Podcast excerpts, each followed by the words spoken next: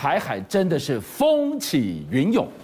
我们今天看进去，就是从美国、加拿大军舰证实同步穿行台海，背后到底看到什么样的水下猎杀的警讯呢？而当中国大陆被爆出了在八月曾经秘密发射极音速飞弹，这一枚弹道杀器，它为什么要舍近求远？舍近求远的这枚飞弹，居然反而让美国错了弹。好，我们看到，这个前几天啊，那个美国跟加拿大军舰也穿过台海哦，而且它的穿过台海是什么位置啊？我们看到它在卫星图片上，如果我们台湾周边这个区域是这里的话，哎，它就表示啊，它美国跟加拿大军舰从这边过去的，由南往北穿行。也就是说，它其实离哪里呢？离我们最近啊，大陆啊那个飞机进到我们台湾防空识别区的西南空域啊非常近，从这个地方进来，而且它一共派了两艘船呢、美军的方面有一艘这个驱逐舰，然后呢，啊那个我们看到。加拿大，加拿大来的是它的这个城市级巡防舰。我们为什么说它叫城市级巡防舰呢？因为就加拿大这批军舰，对不对？全部都是用他们的那个重大重要的这些城市啊，像什么那个呃呃，他们西岸的那个蒙特娄啦，什么这一类的，作为他们军舰的名称。因为一系列都是那个城市名，所以呢，就称它为加拿大的城市级巡防舰。那这个城市级巡防舰，它一共造了十二艘哦，而且呢，它本身啊，它其实是一种专门用来反潜跟反水面作战的。也就是说，它底下装了非常。常好的舰体声纳，还有脱衣声纳。然后另外，你不要看它一艘小小军舰，其实啊，因为我这个船我在珍珠港看过它很多次，它那个船其实啊，甚至我觉得它并没有比我们海军的派里级巡防舰大到哪里去哦。其实我觉得甚至还比我们啊那个派里级巡防舰大概大小差不多。但是但是你你有没有注意到它的船尾巴啊有个特别大的直升机库，而且呢也有一个特别长的直升机甲板，因此这种。加拿大做的城市级巡防舰，它甚至啊可以搭载到两架这样一个大型的 CH 一四八的这个直升机。那这个 CH 一四八，它这个号那个型号很特别，但其实我跟你说，它就是啊 Sikorsky 做的 S 九十二型的啊加拿大版。也就是说，这个飞机本身其实是一个大型的这个直升机哦。你看它的重量可以达到十三吨，而且它的作业的温度区间啊，也就是说它可以在零下四十度到五十五度，你看就是从寒冷的北极到热带的赤道。他都能够操作。夏伟，像我们一开始介绍了这个加拿大城市级巡防舰，这两架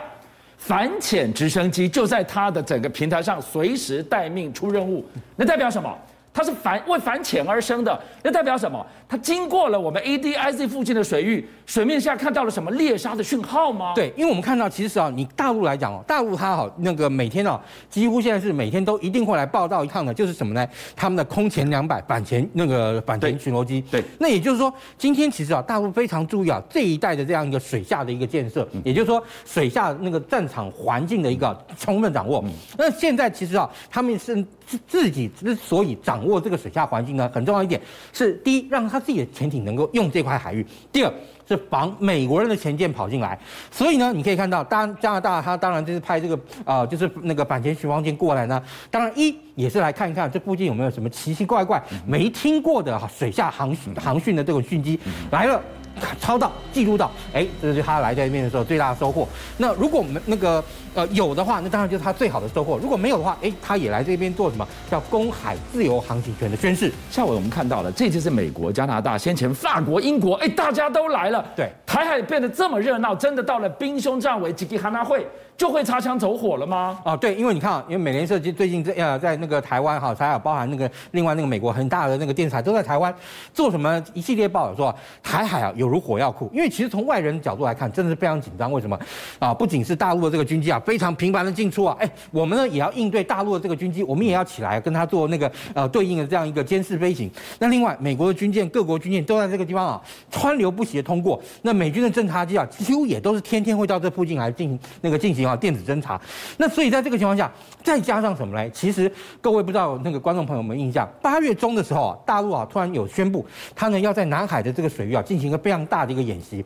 而且这个演习啊，其实它所框列这样一个范围啊，大概啊差不多你可以看到它的这样一个范围比一个海南岛哈，其实严格来说都还要大，可以说啊是如果说他今天要进行航空母舰啊在里面操作的话都可以，但是呢。现在哈，我们哈从这个大陆公布的一些公开的这个讯息里面，怀疑到什么？因为第一，它其实啊之前进列进行了一系列的这个长征二十七的这个那个试射，那还包含什么七五、七六、七七，哎，突然变七九。哎，七九哪一次试射？大家就觉得很奇怪啊。它中间应该有你以流水号的观念来看的话，你有七六、七七，加一个是七十八。七十九嘛，对，然后但七十七跟七十九中间七十八跑到哪里去了？消失的七十八次试射到哪去了？对，但其实你知道吗？这个部分呢、啊，英国有个那个 FT，也就 Financial Times，他当然了，他不曝光这个部分是也是他所获得的一些资料来说了，他就说这个呢有可能啊是八月七号的时候，长征二 C 火箭它进行一次试射，而且呢它是可以啊进行一个什么试射嘞？它可以携带啊就是核弹头的高超音速的这个弹头呢，但是呢他说最后啊这个弹头飘离了这个偏离目标，偏离到三十八公里远，这样是。准还是不准了？当然是不准。但是由于它的速度非常快，怎么说呢？因为啊，其实啊，大陆它过去曾经在开发那个弹那个弹道飞弹的时候，我们都看到东风一、东风二哈，看到最多现在是东风五。但是哎，东风六跑到哪里去了？东风六其实很久很久以前中国大陆有开发过，而且它这个东风六啊，它其实基本上来讲就就是用一个运载火箭的规模，你知道吗？它非常非常大，非常非常长，你知道？它你看它最大射程可以高达三万一千公里。三万一千公里是什么概念？你知道吗？其实基本上来讲，都已经快可以绕地球一周，几乎可以绕地球一周了。你这个，你如果说在北韩，你打一颗一万三千公里的弹道飞弹的话，你射出去，你可以到打到那个佛罗里达外海，打到古巴都打得到。但是你看这个三万一千公里这样一个概念，几乎几乎基本上来讲，就大概是快要绕地球一周了，你知道吗？为什么？因为很简单，我们知道以美国来说，美国它其实啊，为了要防哈其他国家用弹道飞弹打它，嗯，所以呢，特别是之前为了要防北韩，所以它在那个哪里，它在。阿拉斯加做了哈，就弹道飞弹拦截系统的中段拦截器，也就是说，你这个弹道飞弹从我过去的时候，我就打一颗哈那个拦截飞弹上去，然后想要把你摧毁。所以在这个情况下，那我们也就知道，北极还有阿拉斯加是美国防御的中的这个重中之重。嗯、你这个弹道飞弹要从这个地方过来的话，没那么容易。就是我我要打你，我走最短距离，我就是飞越北极，直接往美国打。对，它就是铜墙铁壁都设在北极。对，那但是如果说今天你看我这个飞弹呢射程够长，我射出去以后呢，我往南打，我往这个南大南那个南太平洋，然后甚至于绕过赤道之后，对不对？再让它在轨道之中呢，然后转折向那个北呃北而上，那这个时候它是不是就有可能呢？因为对美国来讲，美国的南方相对来说它本身是比较不适合防的。为什么？因为中南美洲那些国家没有人能够威胁它嘛，对不对？所以这个时候，如果说我飞弹哦从这个呃太平洋的这个那个那个西南部，然后绕上来，然后去攻击美国的话，哎，对不起，你这个地方你就没有弹道飞弹防御系统可以防我了吧？所以这个时候啊，伦敦时报推测了，他们推测这个呢就有可能是搞不好古时候开发的那个东风六这样一个概念，再重出江湖，用这样的方式来对哈美国进行攻击。难怪极音速飞弹对中国大陆的发展来讲早就不是新闻，但是偏偏这一枚舍近求远，和美国的要错的弹，直接攻它的短板，攻它的软肋。但我们要看到了。中美决战台海、南海，整个印太，我们看看的是台湾有什么样的防卫固守的能力？居然传出了这个讯息：四月的汉光兵推，我们首度罕见的压倒性的。胜过解放军，哇，这个简直是大消息喽！呃，当然了，这是兵推的结果了哈。我个人是对这样的一个结果，我是呃保持一个那个观察理那个冷静的这样态度。为什么呢？因为当然，因为你可以看到很多的这个迹象显示啊，我们军方其实也在着急。首先，最近啊，透露透露一个讯息，就是美方跟我方啊在那个协商，是不是能够哈让我们跟美国购买的这个 F 十六 Block 七零七二战机啊，也就是 F 十六 CD Block 七零战机能够提前交机？为什么？因为我们现有的。这个 F 十六哈 Block 两栋战机升级版以后，就是 F 十六 AMBMV 哈，它本身跟这个 F 十六 Block 七零战机啊，还是有一些差距的。就是说，因为毕竟我们当初买的时候，美国是用一个 Block 两栋的一个架构，虽然说它的机身也是 F 十六 Block 五零，也就是 F 十六 CD Block 五零的这个机身，但是相对来讲，当时美国给我们很多的限制，例如说啊，让我们的这个轮轮子用比较小的轮子，让我们不能载太多的东西。然后呢，发动机呢也给我们推力比较弱的那个那个哎 F 一一 F 一百，然后两两动发动机。但是这款 Block 70以后，其实说真的，它真正的它的飞机的性能就跟上了美军现役的 F 十六。为什么？第一，你可以看到它的推力，它可以装到那个 G 两两九发动机，它的推力比我们现在的 F 十六战机啊，推力大概多了快五千多磅哦。这五千多磅，我跟你讲，哇，对飞行员来说，多了这么多推，它可以多做很多事情。而且啊，新的这个战机啊，它本身啊，它在挂载上面来讲，它本身呢就可以啊，有更多的这个挂载的这个能量。另外，它其实甚至于内载的这个空间啊，也也可以让这个战机本身就直接把一些电站设备就装在飞机上，不像我们的 F 十六 A B，它一定要挂一个外挂的这个呃电站夹舱才行。所以呢，在这个情况下，好，未来你说我们现在还有多种的空对地弹药在跟美国争取之中，例如说现在美国也卖给我们哈那个 JDAM 这样的一个炸药，那但那个弹药，但是你说我们其实最想要什么？因为我们最需要是一个源头打击能力，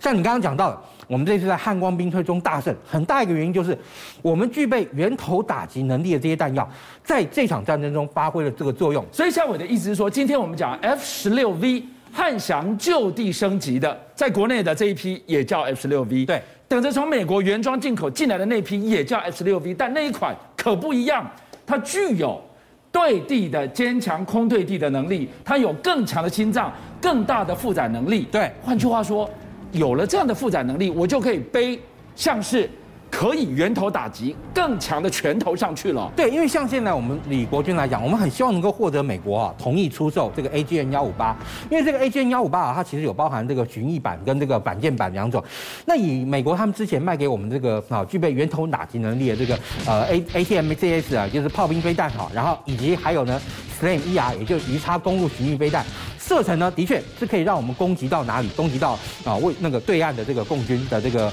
呃准备登陆部队。那但是如果说今天我们啊在对啊对方那个发生战争，我们在反击的时候，我们可以运用类似像 AGN 幺五八这些飞弹。当美方啊如果就是跟着，当如果说对岸在开始进行登陆作战的时候，那这时候他可能有一批已经开始在进行攻击了。是，这时候我们要干嘛呢？我们要进行一个滨海决胜，也就是说海上能够好把它呢加以阻绝。但是要透过这种具备源头打击的飞弹，也就是说。飞得够远的这些飞弹，才有可能飞到对岸去，把他们后面后续要进行登陆的第二批、第三批的部队啊，然后做一个攻击。所以你一定要有一个分批的，有打海上的，有打源头的，有攻击他还没有攻击我们这些武器的，要全部加以哦那个加以打击化。这个时候我们才有可能把战事延长下去。邀请您一起加入五七爆新闻会员，跟俊相一起挖真相。